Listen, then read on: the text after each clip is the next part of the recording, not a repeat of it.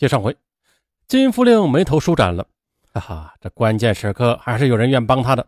他说：“好啊，你一定要帮我把这事办成，我呀不会忘记你的。”于是，愿意帮他的朱永贵便回到了柳豪镇，到王户村找他的叔丈人张宝全。这张宝全年方而立，比朱永贵小七岁，但是辈分嘛比朱永贵大。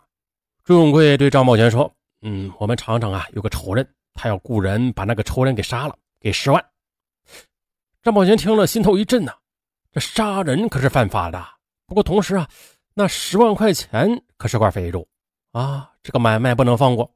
那我不杀人，就把这个活儿转转手，让别人去干，还不行吗？这一转，就能有几万元的钱落进自己的腰包里。哎，不能放过这个送上门的机会。张宝全想了想，说：“嗯，行，我找个人干。那具体的事儿怎么谈呢？我把厂长的传呼号给你吧，你和他直接联系。行。”朱永贵便回到大理石厂，把找人的事向金富令报告了一番。金富令听完，微微摇头。十万太高了点了。当初李学会在长春已经找好人了，要价就是十万，我还没同意呢。那这次给多少啊？嗯，最多不能超过八万。办完事之后，我还不能一次性付清，得分期给。可是朱永贵已经找好了张宝全，他怕把已经有些眉目的活啊给弄黄了，就说：“厂长，那具体的事儿包括价格啊，你和张宝全见见面吧，那双方商量着办呗。”金福令同意了。于是啊，在朱永贵的安排下，在潘龙山公园，这金福令与张宝全先后见了两次面，讨价还价。对于十万这个数啊，金福令仍然嫌多。张宝全说了：“厂长，杀个人给十万不算多，当然了啊，我尽量帮你往下压啊，给你省点。”可是张宝全在说话时，心里也暗想啊啊，我给你把价钱压低了，那我和朱永贵在中间还能有多大赚头啊？不过跟你这么说说而已。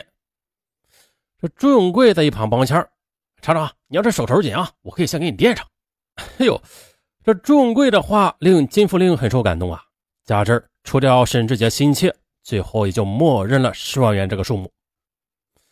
如果这时有游人从他们身旁经过，掐头去尾，听见他们为十万八万争来争去的谈话，必然会以为啊，这是发包方和承包方为某个工程项目而讨价还价呢。哎，别说啊，这么比喻还真行。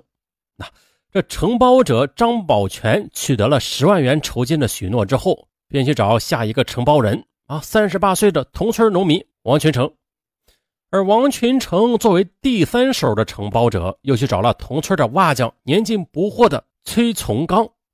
哎，老崔，活来了。好啊，杀活啊？啊，这杀个人。啊，崔从刚乐了，杀人？你别开玩笑了啊！谁跟你开玩笑？这是真的。王群成脸色冷峻，这一个大款儿有个仇人，说要花钱呐，雇人把他给干掉。来吧，你干不干？你说真的？那他给多少钱呢？四万。这转手承包的人将金福令许诺的酬金层层剥皮，到杀手崔从刚这里连一半都不到了。不过呀，对于崔从刚来说，能一下子得到四万元，是他做梦也想不到的。何况啊，现在家里正在缺钱用呢，他没有多加思索，当即就说：“好，我干。”俗话说得好啊，事不过三。但是金富贵想啊，前四次杀沈志杰都是因为这样那样的原因未能得手，让他多活几天。但这次的第五次行动，总该叫他命归西天了吧？金福令把雇佣杀手的情况又告诉了郑素梅，和他再次密谋杀害沈志杰的计划细节。既然在外边用汽车撞不死沈志杰，那么不如来个稳当的，在家中把他干掉，如何？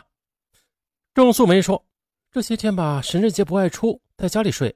我呢，每天一早都要到潘龙山公园去跳健身舞。你雇佣的人可以趁我不在家的这段时间里去。”稍停一会儿，他又不放心地说：“不过他，你千万要注意了，要是赶上小海在家里的话，你可别伤了他。”为了周密的实施杀沈计划。金福令将沈志杰的照片以及房门的钥匙，以及他亲手画了一张沈家房间布置的平面图，又通过朱永贵交给了张宝全。张宝全、王群成、霍从刚从暗中观察了沈家的位置和周围地形。朱永贵又对金福令说：“他们几个人为了干这活啊，往返于辽阳、大石桥，打车吃饭呐，都需要钱。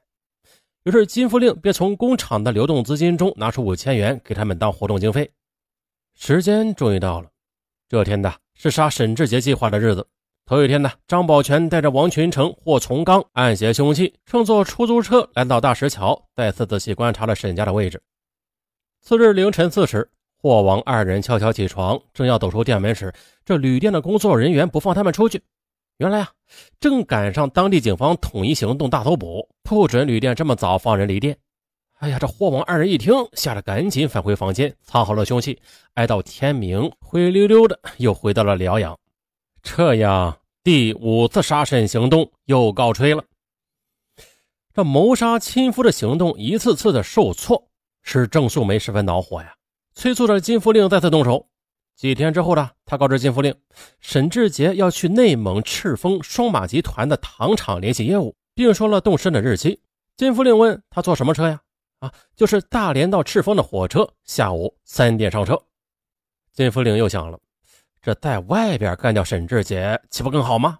于是便把郑素梅提供沈志杰去赤峰的时间、车次等等都告诉了朱永贵，让杀手动手。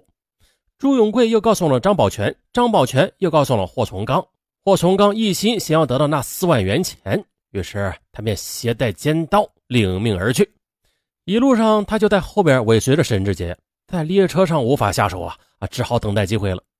可是，这列车抵达赤峰之后，唐厂又派人到车站去接沈志杰，哎，把霍从刚甩掉了。霍从刚不甘心，来到唐厂啊，在业务办公室里边见到了沈志杰，可是人多，仍然无法下手。于是啊，他又在赤峰逗留两天，最终还是因为不知道沈志杰准确的住宿之处而悻悻返回。好嘛，沈志杰第六次从死神的魔爪之下逃了出来。当沈志杰从赤峰返回，又给郑素梅的手提挂电话时，啊，这个女人飞快地瞥了在身旁留心听着的金福令一眼，两人都感到很失望。接完电话的郑素梅对金福令冷笑着说：“，你都找了什么人呢？啊，钱花了也不少，一群废物！哎，妈的，怎么搞的？”一九九五年七月下旬那一天，郑素梅对金福令说：“沈志杰要去海南他妹妹那里，赶快动手吧。”在外面，如果杀不死他的话，就在家里杀。我一早假装出去跳舞。为了杀死沈志杰啊，这金富令已经不计后果，近乎疯狂了。他把众贵叫来，下达执行令。那个事儿这几天要抓紧办了。他每天都在家里睡觉，四点多钟他媳妇儿出去跳舞，就他一个人在家里。趁着这功夫，你们就进去。这一回一定叫他完蛋。几次杀沈行动受挫。也使朱永贵、张宝全、霍从刚等人急的是抓心挠肝啊！于是呢，他们几个人密谋一番，研究了所有细节，决定啊，在二十八日，也就是金富贵下达执行令的第四天的凌晨动手。二十七日上午，霍从刚又找到王群成，把弟弟霍从铁带上了。他天真的认为啊，这也和给人家干活一样，谁伸手，哎，谁就得得钱，肥水不流外人田嘛，和亲弟弟一起干更合拍。于是霍从铁二话没说，揣了尖刀就跟哥哥走了。他们乘出租车向大石桥驶来，又经过鞍山，又在虹桥附近的商店里买了一把手锤，然后在一家旅店住下了。次日凌晨两点左右，他们离开了旅店，又乘出租车于天色微明时抵达大石桥，最后来到沈志杰家的楼下隐藏起来。他们在楼下向三楼沈家的窗子上望去。这屋里边亮着灯光，好像有人影在闪动。由于有内线呢，这郑素梅事先交代了，他们应该知道，可能就是郑素梅要出去跳舞，给前来办事的人倒出空所以他们不着急，静静的等候着。果然呢，过了十分钟之后，从楼上走下人来，但不是一个，而是两个啊，都是女的。事后知道了，那另外一个是郑素梅的侄女欣欣，住在这儿给她作伴的。两个女人走后，霍从刚、霍从铁就像两只豹子，快而悄无声息地窜上了三楼。来到家门口，霍从刚用金福令给的钥匙，轻轻地打开了沈家房门，又按金福令画的室内的平面图，认准了沈志杰的卧室。果然，他看到了双人床上睡着一个中年男子，正是沈志杰。霍从刚轻轻地走过去，挥起手中的铁锤，猛地击向了沈志杰的头部，一下，两下。三下，这锤头都脱落了。这还不算完，他又从随后跟进来的霍从铁手中接过尖刀，向着沈志杰的胸部、腹部连刺数刀。而霍从铁呢，也用双手摁住沈志杰的头，接过尖刀，也朝沈志杰身上扎了一刀。啊，霍家兄弟与沈志杰之间，不用说素无仇怨吧？他们分别住在辽阳县和大石桥市，根本就不认识。那么，霍家兄弟为什么要连夜驱车百里来到家中刺杀沈志杰呢？为什么他们的手段又如此凶残呢？他们仅仅……就是为了得到那四万块钱吗？有人出这笔钱，他们就敢干，就像去干任何一项工作似的。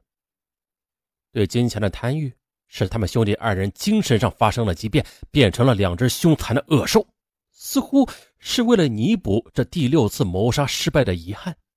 他们这次一旦得手，又凶又狠，非将沈志杰置于死地不可。六点半左右。郑素梅和欣欣在潘龙山公园跳完舞往家走。当郑素梅沿着楼梯往三楼上走的时候，她那颗心呐在砰砰的跳动。赵丽在暗暗的问自己：今天怎么样啊？他们来没来呀？这沈志杰他死还是没死呢？